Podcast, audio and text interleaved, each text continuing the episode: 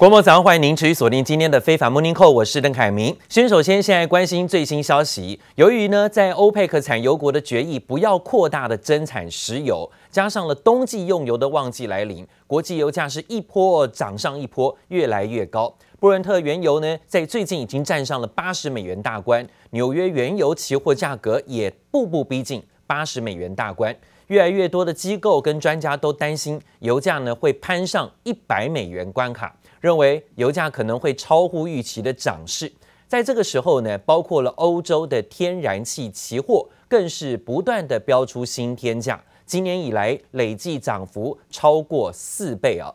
而冬季来临更是加剧了这种所谓的天然气短缺的危机，在欧洲的能源部门承受了巨大的压力，各种能源价格狂飙，也让全球都出现了停滞性通膨的风险危机。因此呢，在昨天一度是开盘都拖累了欧美股市的重挫表现。欧洲股市的部分呢，收盘呢是跌了两百二十一点的德国股市，跌幅有百分之一点四六，收在一万四千九百七十三点。法国股市呢下跌八十三点，幅度更是有百分之一以上，超过百分之一点二六。美国股市呢，开市其实也是大多重挫啊，道琼指数一度下跌有超过四百点。消息面呢，来自于美国的就业数字啊，虽然增加优于预期，但是呢，美国的原油库存增加大幅度也超过市场预估，国际油价有了缓解的机会，出现震荡拉回的修正。但是市场还是担心通膨隐忧，加上了美国债务上限步步逼近。美国股市开盘呢，一度是大跌超过三四百点。We did get an upside surprise here in ADP's private payrolls report, that print painting a stronger than expected picture of the labor market heading into Friday's official government jobs report. 市场的目光都放在周五要公布的美国九月非农就业报告，号称小非农的美国 ADP 私人就业数据提前报喜。Now, according to ADP, private payrolls grew by 568,000 in September. That was good for a ninth straight monthly increase. The big contributor to this better than expected September report came in the services sector. So, an indication here that some of the pressures to the labor market that had been caused by the Delta variant are perhaps starting to retreat a bit. 九月 ADP 私人就业数据大幅优于预期，但美股依旧卖压笼罩，能源价格处于多年高点，令市场担心通膨问题。加上美国十年期公债殖利率盘旋在百分之一点五左右的高档，拖累科技股走势。This latest downtick in tech has coincided. I won't say correlated. It's coincided with a little bit of an uptick in Bitcoin. One of the ones that's popped up over the, over the last few months is an inverse correlation between Bitcoin and specifically AMC, the everybody's favorite meme stock, or at least one of mine anyway. Uh, so anyway, when you have a big up day in Bitcoin, you tend to see a down day in AMC and vice versa. So um, there seems to be a correlation between where the hot money is flowing. 美股大盘表现低迷，加密货币市场倒是出现一波涨势，比特币冲上五万美元大关后继续走高。Uh, Chairman, do you support what China has done, and is the SEC planning on implementing similar bans? Um, I'm familiar with a number of the things that you mentioned in terms of the People's Republic of China. I think our uh, uh, approach is is really quite different. 美国证券交易委员会 SEC 主席詹斯勒表示，美国监管单位无意对加密货币颁布禁令，官方的明确表态给加密货币市场带来信心。记者王新文、林巧清综合报道。讲到说油价的部分呢，原本呢不断的攀高，但是呢，昨天的消息让能源类股跳水的原因是来自于美国考虑要释放紧急石油的储备，现在呢让油价的压力可以缓解。这也撼动了原油市场，引发了能源类股的跳水啊！看到了纽约原油价格跟布兰特原油期货的价格在昨天分别都震荡下挫，纽约跌了百分之一点九，布兰特的部分呢也呈现下挫，拉回百分之一点八左右。而债务的上限跟通膨的居高不下等等的利空因素，一度呢让美国股市早盘是大跌开出。但是在尾盘的时刻呢，我们可以看到收盘几乎全部上扬做收啊，真的是在尾盘的惊喜。因为呢，尾盘时刻传出了美国跟中国的高阶官员瑞士会谈落幕，美国总统拜登的国安顾问苏利文跟中国最高的外交官员杨洁篪在瑞士会谈持续六个小时之后，外界传出瑞士会谈为了拜习会进行了铺路。双方呢透露啊，说两国原则上同意美国总统拜登跟中国国家主席习近平有可能在今年底之前会举行拜习会双边会谈。消息一出，立刻的反映在美国股市身上，美股四大指数从大跌变翻转向上啊，是上涨一百零二点做收，收在三万四千四百一十六点，涨幅百分之零点三。纳斯达克指数上涨六十八点，幅度百分之零点四七，收在一万四千五百零一点。费半指数上涨十一点，幅度百分之零点三六，收在三千两百三十八点。S M P 五百种指数上涨十七点，幅度有百分之零点四。都传出拜习会年底登场，拉高了股市。期货盘的最新开盘也持续上涨哦，道琼期指上涨一百零九点，幅度有百分之零点三以上。纳斯达克指数涨幅更大，超过百分之零点四。科技类股似乎都有一点获得缓息，而且呢，好像反弹的机会。美国政府官员透露，美国跟中国原则上同意。拜登总统跟中国国家主席习近平年底前要举行视讯的双边会谈。他也透露呢，拜登说已经好几年没有见到习近平了，如果能见面就太好了。他们希望能够见到彼此，就算只是视讯也可以。The U.S. and China have reached an agreement in principle for the two presidents to have a virtual meeting before the end of the year. The details on when and how long are still being worked out, according to a senior U.S. official who confirmed the news originally reported by Bloomberg. And there have been some complications around scheduling because President Xi was not planning and still is not planning to travel in person to any of the multilateral events happening this fall, the G20, COP26 and others that are happening later in the year for various reasons. That is one of the reasons, according to my sources, why this meeting has become a virtual event. 拜习的视讯高峰会消息传出，也拉动了美国股市的乐观情绪。白宫国安顾问苏利文跟中国外交部高层杨洁篪在瑞士的会晤之后宣布。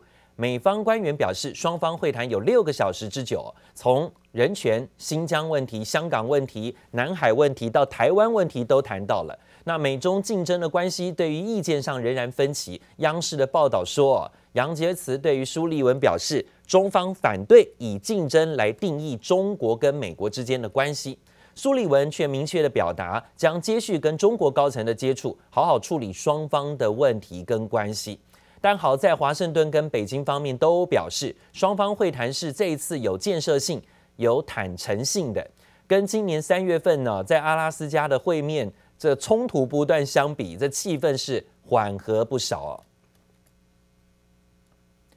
但为什么最近可以看到，不管是从现在的美国总统拜登啊亲自打电话给习近平，然后呢，再到美国的贸易代表戴琪，才刚刚表态说这几天呢，希望能够跟中国国家副总理刘鹤展开新一轮的会谈。这些问题呢，都让大家关注啊。美国现在呢，在国内的通膨压力还有债务问题的情况之下，也担心呢，美中之间的关系有更进一步的深陷冷战，所以呢，必须要赶快化解一些外部的未爆弹。白宫的国安顾问先行的在这一个礼拜到了瑞士，跟中国高层就是杨洁篪见面之后，市场终于看到有可能年底会再次促成拜喜会。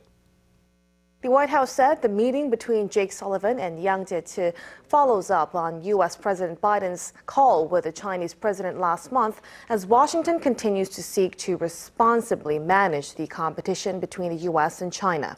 This comes at a time of heightened tensions over a range of issues, including Taiwan and trade. 美中关系能不能够走出新冷战的僵局至为关键，因为呢，现在看起来美国跟中国之间，不管从债务问题，再到最近呢是冲击在于所谓的限电之后，造成了产出受阻、供应链受阻，让美国物价大大高升，这些都是呢必须要经过磋商来解决的。如果双方继续冷战下去呢，恐怕不利于啊全球股汇还有包括经济发展。而苏利文这一趟的欧洲行呢，还特别会晤了法国总统的外交顾问啊，似乎也想弭平之前呢在于军售问题当中的一些冲突。现在呢也看到了贸易方面传出最新消息，美国的贸易代表处最新宣布，打算要豁免将近五百四十九类的中国进口货品的关税。现在传出正在征询意见了。那是不是呢？双方贸易战融冰，有了好消息，美国要豁免五百多项中国产品关税，因为发现到了之前呢，课征中国的惩罚性关税，最后打到的都是美国自己，美国人要付出庞大的相关消费成本。包括美国债务大限即将到期，美国参议院将在今天再度表决债务上限法案。投票之前，两党依然各坚持己见，意见分歧。美国财长耶伦还大大警告说，如果国会不解决债务问题，导致美国出现违约，那将会是美国面临经济衰退，甚至全球股市将会遭到血洗。We all know that Senate Republicans have manufactured a crisis. that threatens to plunge our economy back into recession. I've said for more than two months that we will not help this unified democratic government raise the debt ceiling. 距离美国债务违约只剩倒数不到两周时间，是否要提高债务上限，却成了两党的政治攻防战。连美国财长耶伦也看不下去了。It's really up to uh, Speaker Pelosi and Leader Schumer to figure out how to get this done um, in Congress. 耶伦已多次强调，十月十八号就是提高美国债务上限的最后期限。耶伦更严正警告，债务上限问题无法解决，将影响到美元的储备地位，还会导致美国经济陷入衰退。